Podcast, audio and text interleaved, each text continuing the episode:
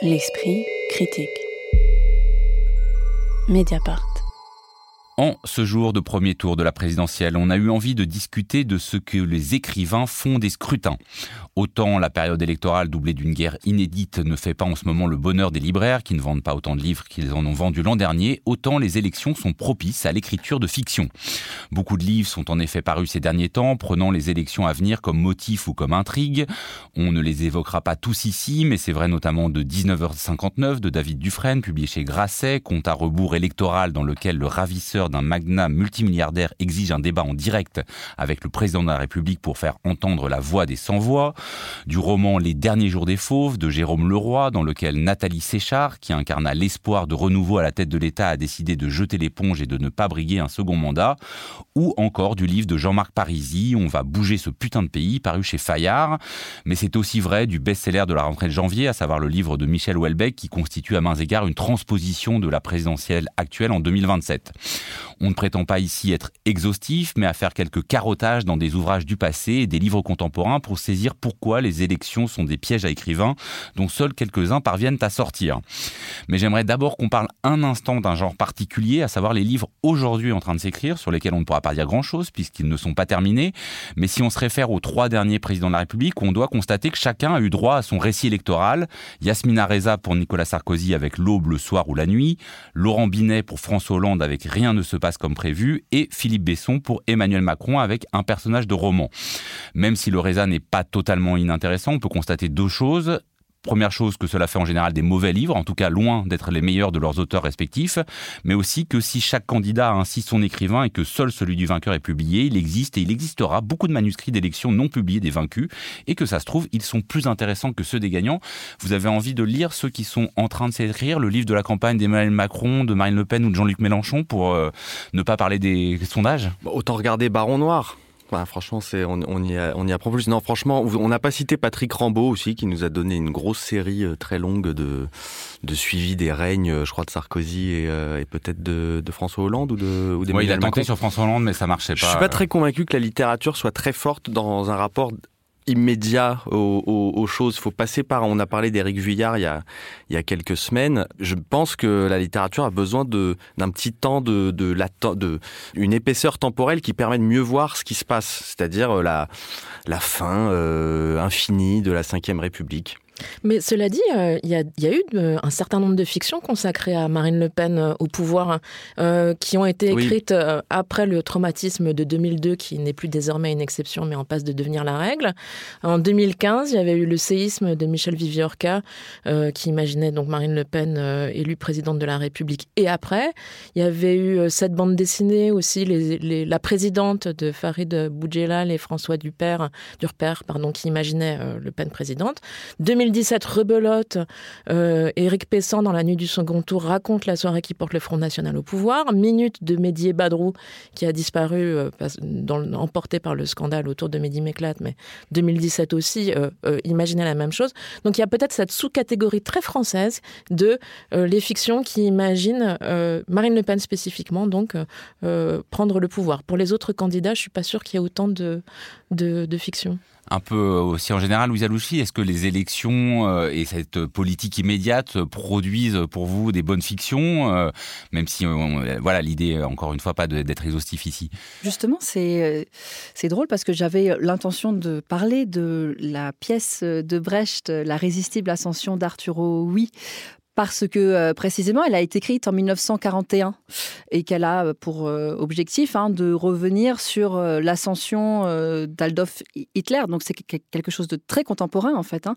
Ce qu'il parvient à faire hein, dans cette pièce, c'est que il met en place une parabole. Donc du coup, cette distance temporelle qu'il n'a pas, il, parvient à la recréer, en tout cas en créant une espèce de formulation esthétique hein, qui procède par une transposition, où il va du coup expliquer l'ascension d'Hitler, donc en transposant la situation dans les milieux euh, gangsters à Chicago dans les années 1920. Euh, Vous savez, c'est la pièce hein, dont émane ce vers, ce dernier vers extrêmement connu, euh, Le ventre est encore fécond, d'où a surgi la bête immonde.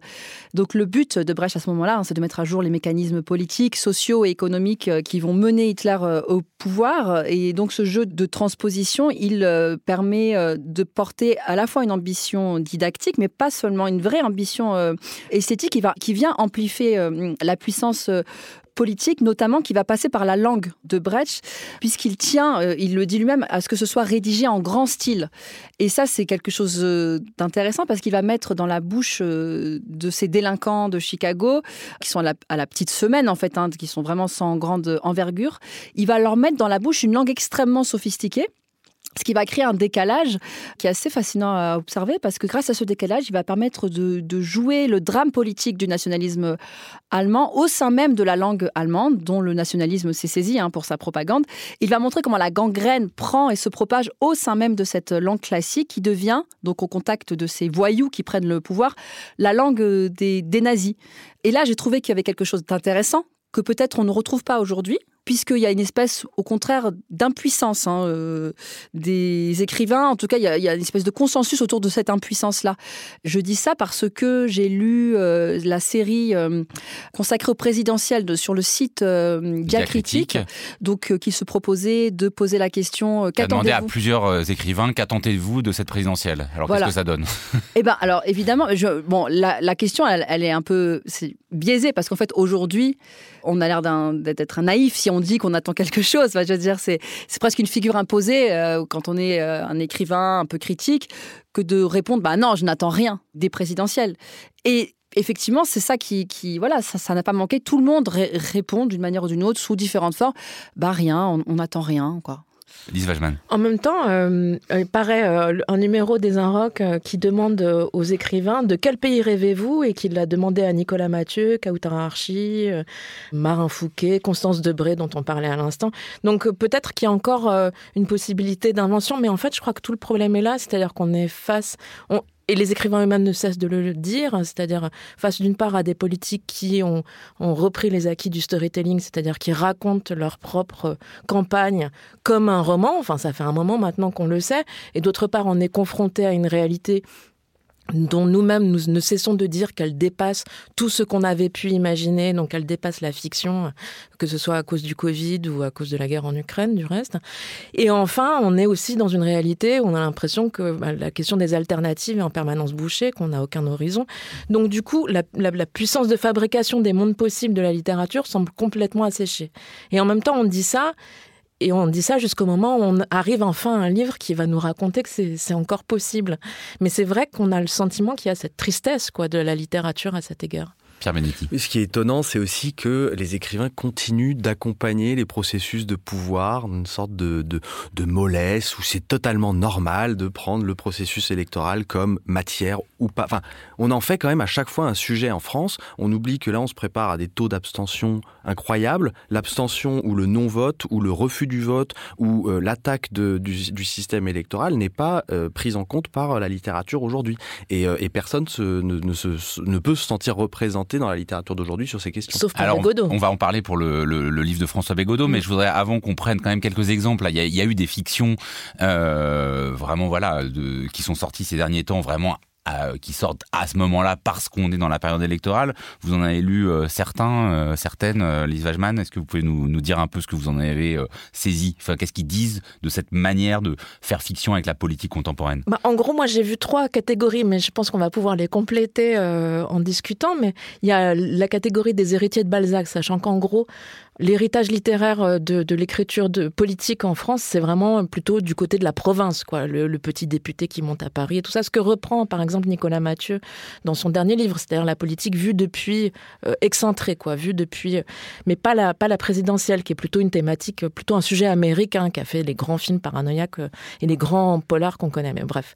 Donc héritier de Balzac, on avait Houellebecq auquel vous avez fait allusion dans, Soumission ou dans Anéantir, ou, le livre d'Aurélien L'intrigue du Grand Paris était adossée à l'élection de Nicolas Sarkozy en 2007.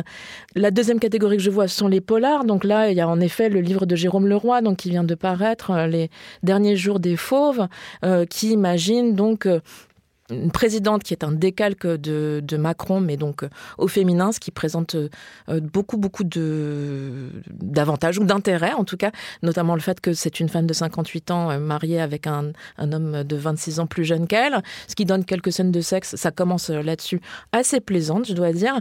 Et euh, par ailleurs, euh, Jérôme Leroy, qui avait écrit ce polar qui avait fait date sur le bloc, montre de nouveau sa très bonne connaissance des fonctionnements des milieux d'extrême droite et donc, il va imaginer une intrigue assez roublarde et assez inquiétante autour euh, de, complètement d'actualité. Même le Covid est réintégré euh, dans la fiction euh, et sert à fabriquer un faux attentat, un prétendu attentat qui servira les intérêts politiques d'un ministre de l'Intérieur particulièrement retors. C'est assez plaisant. Et troisième catégorie, je vois, pour ma part, et c'est pas un hasard, c'est-à-dire des livres qui décident de quitter complètement le réel. Ça décolle, quoi. Bah, puisqu'on est très coincé dans le réel, eh bien, allons-y du côté de de, la folie. Et c'est vraiment le choix presque tendre euh, que fait Leslie Kaplan dans un, livre qui vient de paraître donc chez POL qui s'appelle Un fou et dont on peut lire en quatrième de couverture La politique est une affaire sérieuse. Parfois, elle prête à rire. Euh, l'intrigue est très simple. Un homme se fait à, faire des discours impromptus en tant que président. On ne tarde pas à découvrir que c'est un imposteur, que c'est un fou qui se fait passer pour le président. Mais c'est trop tard. Le mouvement est lancé. Tout le monde se met à faire des discours présidentiels à tout moment. Et comme l'écrit un philosophe en vue dans une tribune obscure, nous raconte la narratrice, je cite, Chacun s'approprie la figure du souverain. Et c'est la joie totale, c'est la joie pour un quart d'heure, c'est un tout petit livre. Évidemment, quand on le referme, on est très triste. Dans cette typologie euh, impeccable euh, faite par Lise Wajman, où rangeriez-vous euh, le livre de David Dufresne, 1959, bah, Alors, il y a une autre catégorie peut-être, c'est celle du « et si ». Donc euh, évidemment avec la transposition dans la fiction. Euh, donc David Dufresne, journaliste qui a été euh, particulièrement connu il y, a, il, y a, deux ans à travers ses recensements des violences policières dans en Allo, Place Beauvau ou dans ce documentaire, le film Un pays qui se tient sage. donc David Dufresne l'avait déjà fait cette transposition, mais dans son précédent livre, donc Dernière sommation, il gardait quand même la trace de l'enquête du documentaire. Celui-là, donc 19h59, s'empare entièrement de la fiction euh, il s'agit de se dire, et neuf jours avant le deuxième tour de l'élection présidentielle, opposant évidemment le président sortant et la candidate de l'extrême droite, ici Elsa Sénéchal, qui est la sœur de Sophie, hein, vous voyez cette famille qui occupe la scène politique française depuis la guerre d'Algérie, et donc, et si un mania des médias, Philippe Rex, fondateur de Rex News, donc j'espère que vous suivez dans la transposition, se faisait kidnapper. Alors le roman est mené euh, tambour battant, euh, je parlais de Baron Noir tout à l'heure, il y a vraiment un côté euh, repris de la série, mais poussé jusqu'à 2022 et tout est vu de l'intérieur du cercle médiatico-politique, les renseignements généraux, l'Elysée, la chaîne de télé. Donc 19h59, c'est un concentré d'époque médiatique, faut peut-être pas le lire en portant trop attention euh, à l'écriture parfois qui défaille, mais c'est assez prenant comme document d'époque où on se rend compte qu'il faut passer par la fiction pour représenter, encore une fois, ce qu'on a sous les yeux et, qu'on n'arrive plus à voir à force de, de regarder la télé ou de lire les journaux. Donc ça fonctionne en reproduisant la réalité médiatique elle-même plutôt au rythme de Twitter, parce que David Dufresne est, un, est un, tweetos euh, assez euh, patenté. Euh, la pluralité n'existe plus. Ce qui est fascinant, c'est aussi l'absence, tout à l'heure je parlais de l'absence de la réflexion sur le vote lui-même. Là, ici, il n'y a pas du tout de réflexion sur le non-vote, il n'y a pas du tout non plus de réflexion sur des propositions de gauche. Et ce qu'il essaye de faire, c'est de montrer la fusion des grands moyens de communication avec les idées de l'extrême droite. Et en ça, euh, là, là-dessus, ça fonctionne. Alors, on y retrouve un peu le double de, David Dufresne qui existait dans son précédent roman, Étienne Dardel, qui est présenté comme un enfant perdu de la gauche en perdition et qui, suit un credo, il faut organiser le pessimisme, qui reprend à, Pierre Naville. On se demande si le journaliste romancier aurait peut-être la tentation du feuilleton. Euh, peut-être que ça pourrait marcher d'avoir un personnage qui guide comme ça le lecteur de, euh, tout au long de, l'actualité politique. En tout cas, c'est plutôt à lire pour, prendre conscience là de la possibilité je vous donne pas la fin du, livre, mais à force de, s'habituer à la présence de l'extrême droite dans le champ médiatique, on a complètement oublié que ça pouvait exister et que euh, faut rester attentif à ça, euh, et en particulier au rôle de, des médias dans, une élection. C'est sans doute un des soucis de la manière dont les écrivains s'emparent euh, des élections, c'est qu'ils veulent toujours aller un peu après le résultat ou jusqu'au résultat, et du coup souvent ils anticipent et ils anticipent mal. le livre de Jean-Marc Parisi, on va bouger ce putain de pays, bon qui est pas en soi très intéressant mais euh, en fait, il pouvait pas prévoir la guerre en Ukraine, il pouvait pas. Donc en fait, la, fin semble toujours un peu en dessous de ce que nous propose la réalité. Mais pour parler effectivement, ça me semble important, des livres qui euh, parlent davantage, non pas des élections, ne suivent pas le cursus classique. On a parlé la semaine dernière euh, dans l'émission cinéma euh, d'un film Le Monde d'hier qui, pareil, est un peu dans l'anticipation, mais au fond très classique dans sa manière de faire et assez raté dans sa forme. Il y a effectivement le livre d'un écrivain contemporain qui parle en creux d'élection, mais en réalité d'abstention. Il s'intitule Comment s'occuper un dimanche d'élection. Il est signé François Bégodeau, il est publié aux éditions Divergence. C'est un très bon titre, hein, il faut dire, Comment s'occuper un dimanche d'élection. Mais autant j'avais trouvé le précédent livre, on va dire, politique de François Bégodeau, euh, Histoire de ta bêtise, euh, assez brillant, autant moi, j'avoue que j'ai trouvé celui-là totalement navrant, euh, tant Bégodeau se regarde écrire et tant sa rhétorique fonctionne à vide. Mais vous l'avez lu, Louisa Youssi, c'est peut-être pas votre avis. Il faudrait commencer par dire que la démonstration qu'il déploie, hein, qui consiste à, défendre la thèse que le vote est un geste intrinsèquement conservateur, hein, donc qui légitime l'ordre et qui le fait tourner en vase clos, cette démonstration, elle est plutôt convaincante. C'est même une idée assez commune hein, dans les rangs de la critique. Je veux dire, personne ne croit en soi à la révolution par les urnes. Bon, Pourtant, ce livre euh, semble avoir euh, suscité énormément d'hostilité. Hein. Et alors, je me suis demandé pourquoi. Alors, il y a, effectivement des raisons euh, politiques. Je ne pense pas que c'est le lieu ici pour les déployer, mais il y a, aussi des raisons littéraires. Et, c'est là-dessus que j'avais envie de parler. je crois en fait que la langue de Bégodeau y est pour quelque chose. Hein. parce que, alors, elle est très agréable à lire elle est même peut-être trop agréable. C'est-à-dire qu'on y sent comme une jubilation. On a l'impression qu'il s'amuse en fait, hein, que cette impuissance structurelle qu'il décrit, en fait, elle est l'occasion pour lui d'une jubilation intellectuelle où il met à jour les paradoxes, les contradictions, les petites apories formelles, où il déjoue toutes les objections. Et cette aisance, hein, ce, brio avec lequel il développe tout ça, je crois que c'est vraiment la cause du procès qui lui est fait, à savoir qu'en fait c'est un bourgeois, c'était hors sol, un dandy. Précisément, on lui reproche cette décontraction, en fait, ce flegme avec lequel il voudrait défendre une position euh, euh, euh, radical et du coup qui, jure avec cette position euh, radicale. Exactement en fait ce que laisse entendre ce titre hein, comment s'occuper un dimanche d'élection.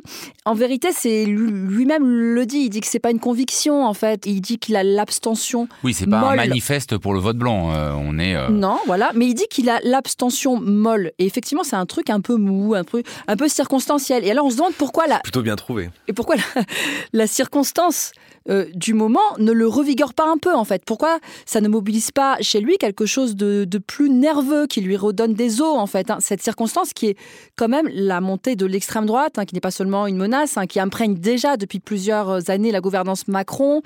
Tout cela, euh, en fait, devrait euh, non pas forcément faire de lui un électeur zélé, mais au moins le rendre un peu plus inquiet, plus déstabilisé. Bref, qu'on sente qu'il est moins satisfait en fait de lui-même, que le monde ne glisse pas sur lui. C'est ça. Quelqu'un qui peut écrire quand même la question de voter ou non ne porte aucun enjeu aujourd'hui. On se dit que, à part lui, rien ne le concerne. Mais bon, merci euh, pour ce tour de table. On part maintenant dans un pays où la question des élections ne se pose guère. L'esprit critique. Mediapart.